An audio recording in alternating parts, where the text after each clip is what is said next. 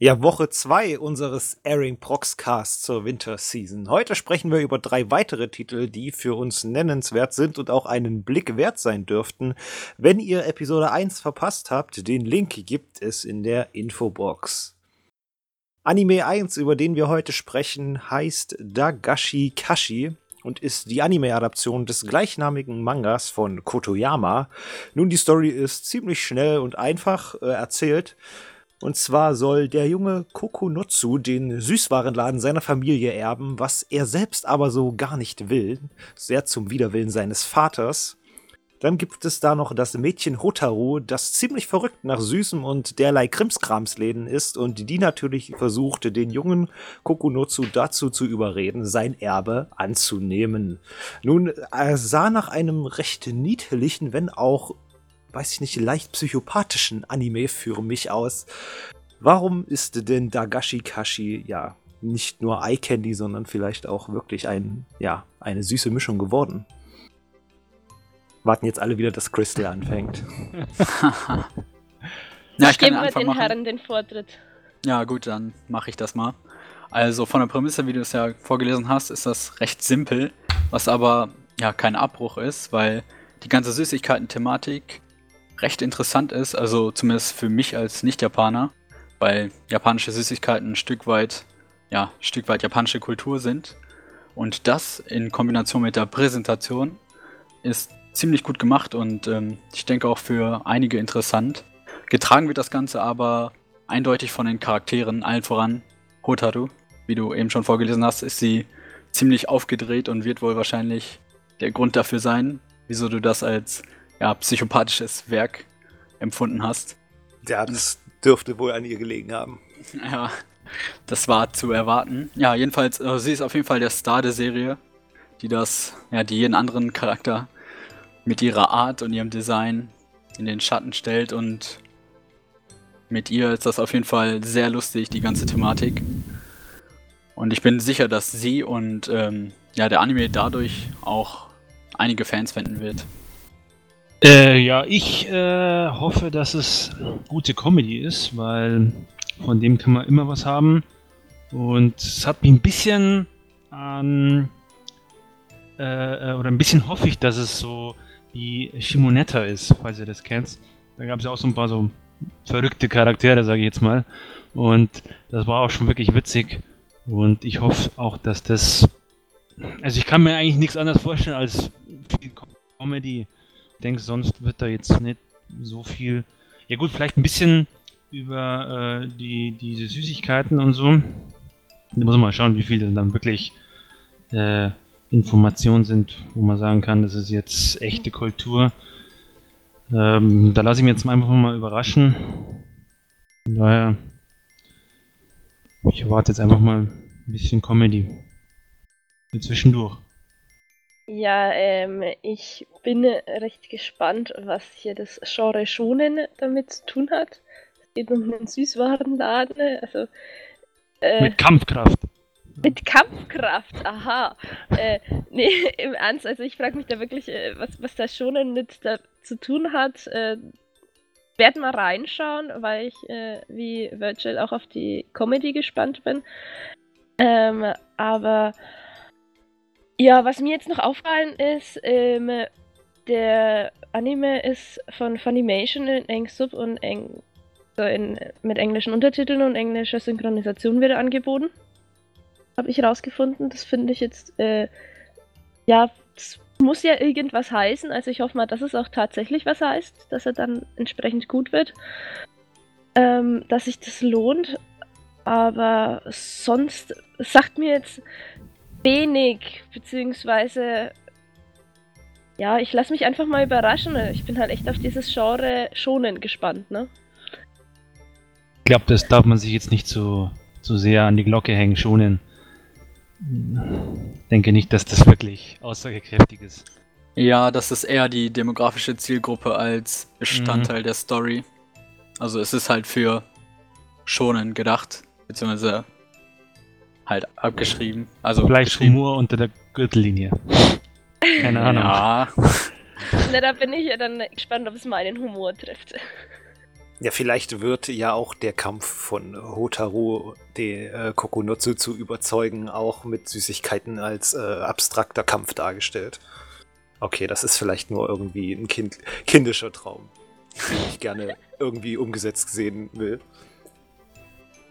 Aber ich stimme euch auf jeden Fall zu, dass so die Süßigkeiten-Thematik in Japan immer eine ganz eigene ist, weshalb ich auch irgendwie sehr gespannt äh, darauf bin, wie es denn im Anime letztendlich ähm, umgesetzt wird.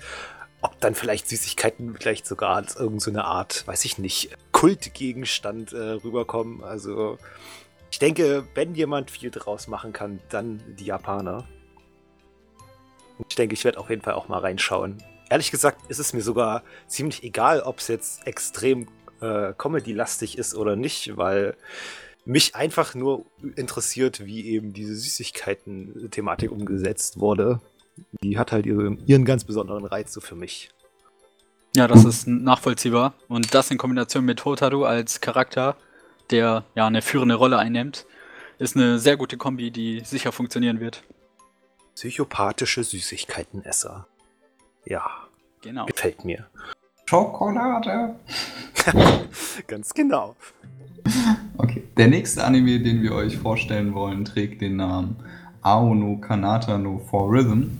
Hierbei handelt es sich um die Adaption eines sogenannten Erwachsenenspiels. Äh, die Geschichte ereignet sich auf einem Archipel von vier Inseln. Die Entdeckung der Antigravitation ermöglicht die traumerfüllende Entwicklung der Antigravitationsschuhe, auch Crash genannt äh, ja, die erlaubt es den Menschen eben in den Himmel emporzusteigen. Sie eröffnen den Menschen ein ganz neues Reich, in dem sie ihm erlauben, Kraft der eigenen Willenskraft zu fliegen. Dies führt zu der neuen Sportart Flying Circus. Der Hauptcharakter, der in dieser Sportart einst auf eine Zukunft hoffte, erlitt nach einer überwältigenden Niederlage einen herben Rückschlag. Dies und einige andere Gründe führten dazu, dass er sich von dieser Sportart zurückzog. Wie auch immer, nachdem er die Austauschschülerin Asuka Kurashina kennengelernt hat und ihr das Fliegen beibrachte, kam die alte Leidenschaft wieder zurück. Er nimmt ein weiteres Mal am Flying Circus teil. Äh, ja, ist das jetzt ein Sportanime oder doch was anderes? Was meint ihr denn? Weil erstmal eine Gegenfrage, was ist denn für dich ein Erwachsenenspiel? Das habe ich mich auch gefragt, denn die Trailer sahen. es ist eine Visual Novel sehr, sehr. Das ist eine Adaption einer Visual Novel. Und ah. ein Erwachsenenspiel ist vielleicht eine etwas vage Beschreibung davon, ja. Ich schätze okay, mal eh, dass ich hier ein bisschen quatschen muss, weil. Dann scheint äh, mich ja zumindest ein bisschen besser damit auszukennen, was den Anime angeht. Ja, äh, tatsächlich. ich, ja ich glaub, Leute den, auf falsche Gedanken bringe. Den habe auch, glaube ich, ich irgendwie ausgewählt.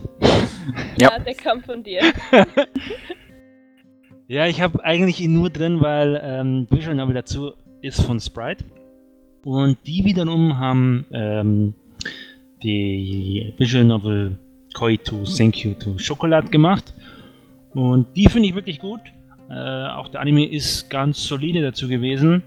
Und äh, deswegen glaube ich auch, dass das ganz gut werden kann. Ähm, mit Tonality auf kann. Ich weiß natürlich jetzt nicht, wie die da die Story umsetzen. Und wie es von den Folgen aussieht, wenn es wieder nur zwölf Folgen werden oder so, dann könnte es wieder ziemlich gerusht werden. Aber da lasse ich mich mal überraschen. Es ist weniger Sport, weil mm, ich glaube, das ist eher Nebensache in dem Teil. Ähm, die haben doch einen recht hohen, ja, Slice of Life, School und Romance. Noch Drama ist auch viel dabei. Ähm, denke nicht, dass das jetzt so im Fokus steht, dieses Rumgefliege. Ich kann mich natürlich auch täuschen, aber also so wie ich das jetzt von, von dem anderen im Vergleich sehe, würde ich jetzt eher sagen, das ist eher Mittel zum Zweck, ein bisschen äh, das ein bisschen anders zu gestalten. Ja, es ist sonst gibt es eigentlich dazu echt nicht viel zu sagen. Ähm, kann natürlich eine Wundertüte sein, oder ist eine Wundertüte besser gesagt. Ähm, ich werde es aber auf jeden Fall gucken, weil ich denke, das, das ähm, ja, es ist einfach, das ist einfach so mein Ding, sowas. Genau. Das wird jetzt aber nicht sowas wie Kusuma Doshi, oder? Nein, wird es nicht. Weil so Daran habe ich auch zuerst jetzt gedacht. Ja, nein, Ja. da, da steht nicht mal äh, äh, äh, Harem dabei. Hier, ja. Ja, Auch wenn es vielleicht sogar einer wäre, aber es steht nicht dabei. Gerade eben hast du gesagt, ich soll mich nicht drauf aufhängen, was dort steht. Ja, Bei ja, ja, was drauf, aber es geht nicht darum, was, was nicht dort steht, oder? Das ist ja wieder was ganz was anderes. Ja, ich glaube jetzt, ich, ich glaube jetzt weniger, dass es ein Anime für dich ist. Glaube ich. Kannst du mal eine Folge gucken. Äh, nee, ich werde ich werd keine Folge Doch, gucken. du schaust eine Folge an. Das ist jetzt Nein. beschlossen worden. Nein. Also eine Folge kann man gucken. Also es sah im Trailer zumindest nicht nach irgendwie der äh, ultra harem edgy Bombe aus. Nee, nee, ey, eigentlich nee, nee, eher nee, nee, wirklich nee, sehr, also- sehr ruhig. Das ist ähm, ganz äh, bodenständig. Auch wenn es jetzt hier ein bisschen bodenständig äh, im wortwörtlichen Sinne das falsche Wort ist, aber es ist bodenständig. ja, deswegen ist es trotzdem nichts für mich. Also, Ähm. ja. ja, du kannst eine Folge gucken. Du, du kannst es ja gar nicht sagen, ob das nichts für dich ist. doch, Aber- also die äh, Trailer haben mich nicht angesprochen und es klingt für mich wirklich wie Kusen und. Mm. ich habe den abgebrochen, der war Shit der Season für mich. Den habe ich auch nicht geguckt. Der war auch scheiße. Ja, war ja. Ich habe eine uns einig. Ja, ich würde hier auch Crystal zustimmen. Also irgendwie interessiert er mich nicht. Vor allem finde ich schade, dass der Sport jetzt nicht als Genre getaggt ist, also ein bisschen mehr ja, Gewicht draufgelegt wird, weil das hätte irgendwie sowas wie, weiß ich nicht, Sci-Fi Quidditch sein können oder sowas. Aber schade, dass das Vielleicht nicht. ist es ja, kommt's ja noch, wer weiß. Ja, aber wenn es ich glaub's auch nicht. Ich glaub's auch nicht. Ich Ja. glaub's auch nicht. Nee. Also wenn Sci-Fi Quidditch kommt, dann schaue ich's. Aber Ja, deswegen, das nicht. klang ziemlich cool, aber so ist das irgendwie eine generische, ja, School Romance. Statt Magie haben wir hier Sci-Fi, also weiß ich nicht. Insgesamt irgendwie nicht wirklich überzeugend für mich. Ist jetzt für euch alle mehr oder weniger dieser Sportaspekt ausschlaggebend, wie stark der dann im Anime zur Geltung kommen wird. Nee, bei mir nicht. Nur bei denen. Äh, nicht unbedingt, aber ich fände es cool. Also, das wäre mal was Interessantes. Aber so, weil wenn der Sport wegfällt, was bleibt da noch? School, Echt? Romance und ähm, Sci-Fi. Slice of Life. Hier steht Ich Sci-Fi dabei. Du weißt ja, Ja. nicht, wie die Sci-Fi auslegen. Ja, Sci-Fi. Das klingt so cool. Das wäre. Die können ja den Sport in Sci-Fi auslegen, weil du kannst ja darüber streiten, ob das ein Sport ist, was die machen. Ja, das ist halt der Rahmen, der durch Sci-Fi gebildet wird. Und wenn das gut gemacht ist, dann ist das schon wiederum interessant. Also eine Ja, Folge wäre es deswegen vielleicht sage ich wert. ja abwarten und eine Folge vielleicht auch gucken, um zu wissen, ob es vielleicht für einen was ist. Und nicht Ja. einfach sagen, äh, nee. Ja, auf den ersten Blick macht es nicht gerade den Eindruck, aber mal sehen. Genau. Das ist die richtige Einstellung. Na, dann wissen wir ja spätestens, wenn ein paar Folgen draußen sind, ob es denn Sci-Fi Quidditch ist oder nicht. Wir kommen zum, ja, schon letzten Anime für diesen Blog und zwar Boku Dakiga Inai Machi, der Anime-Adaption des gleichnamigen Manga von Kei Sanbe. Zu Deutsch heißt das gute Stück Die Stadt, in der nur ich fehle. Die Story nun, ja, eine doch etwas komplexer wirkende. Und zwar geht es um Fujinuma, der ein junger und berühmter Mangaka mit einer besonderen Fähigkeit ist. Er kann nämlich die Zeit zurückdrehen. Und wann immer nun ein Unglück geschieht, reist er in die Vergangenheit und versucht, dieses zu verhindern. Als er nun Zeuge einer versuchten Kindesentführung wird, erinnert ihn dies an eine Mordserie aus seiner eigenen Kindheit. Natürlich reist er jetzt erneut äh, in der Zeit zurück, doch er erwacht am nächsten Morgen nicht wieder in ja, seiner Zeitzone, sondern steckt nach wie vor in seiner Kindheit fest. Naja, und nun versucht er natürlich, die Morde von damals auch zu verhindern. Was ich persönlich interessant fand, ist, dass äh, man für den Protagonisten, der natürlich nun in zwei, sag ich mal, Formen existiert, einmal als sein zehnjähriges Ich und einmal als seine erwachsene, fast 30-jährige Version, man sich mit, ähm, ja, Tao, oh, die Namen werden jetzt wieder richtig toll, Tao Tsuchiya und Shinosuke Mitsushima, zwei ja, Neulinge unter den Synchronsprechern, unter den Seiyus geangelt hat. Und ja, meine Frage an euch ist, ähm, sind denn solche Animes, die in der Zeit springen, nicht einfach oder laufen die nicht Gefahr, zu schnell verwirrend zu werden?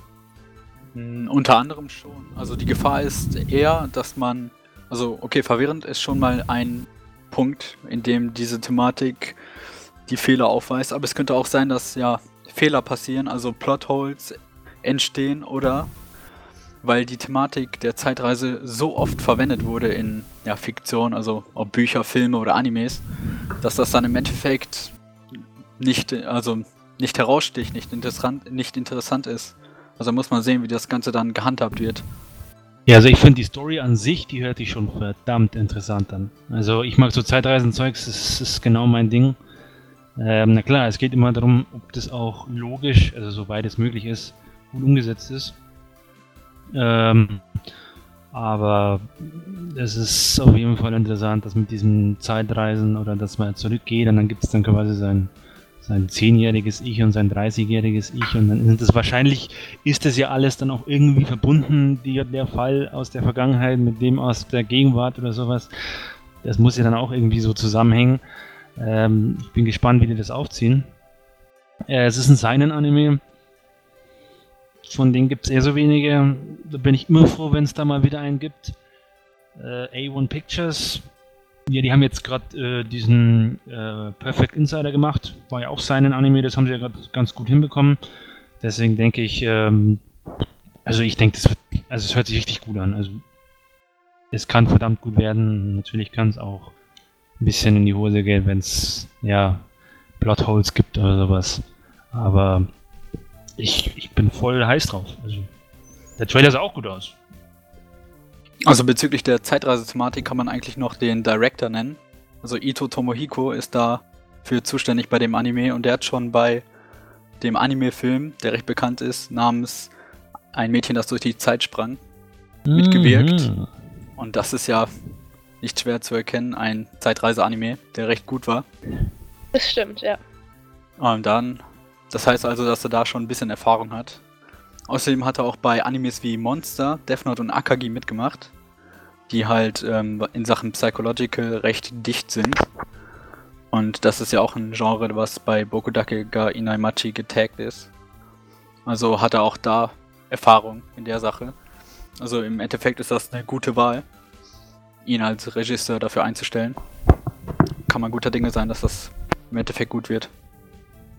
Ja, also ich äh, bin auch sehr auf den Anime gespannt. Ähm, eben auch wegen den Aspekten und jetzt hat da der Regisseur auch noch äh, so gut sein soll. Ähm, noch mehr. Ähm, der Anime ist ja auch vom Peppermint Anime schon lizenziert. Was meiner Meinung nach auch irgendwas heißen sollte, weil sie würden es ja nicht machen, wenn sie es nicht erwarten würden.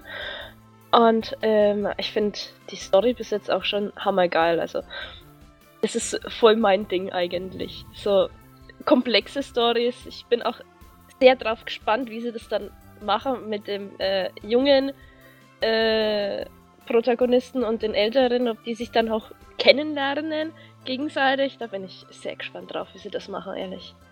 Das fände ich allerdings auch sehr interessant, wenn sich seine beiden Ichs irgendwie dann am Ende noch begegnen oder was weiß ich wie. Ähm, Worauf ich nochmal äh, eingehen wollte, und zwar bei so einer Story, die ja nun wirklich verspricht, sehr komplex, sehr vielschichtig zu werden, ist es denn da nicht auch ein bisschen kritisch zu hinterfragen, dass man dann auch, sage ich mal, unerfahrene Synchronsprecher dann für den Protagonisten einstellt? Oder seht ihr das ganz locker? Also ich habe es ja gerade eben erst gesagt, oder was? Letzte Woche? Ähm, mit diesen ähm, äh, Synchronsprechern. Ich finde es jetzt nicht so super, weil man es halt bei Tempa Kyoshi gesehen hat, dass es eben auch nicht funktionieren kann.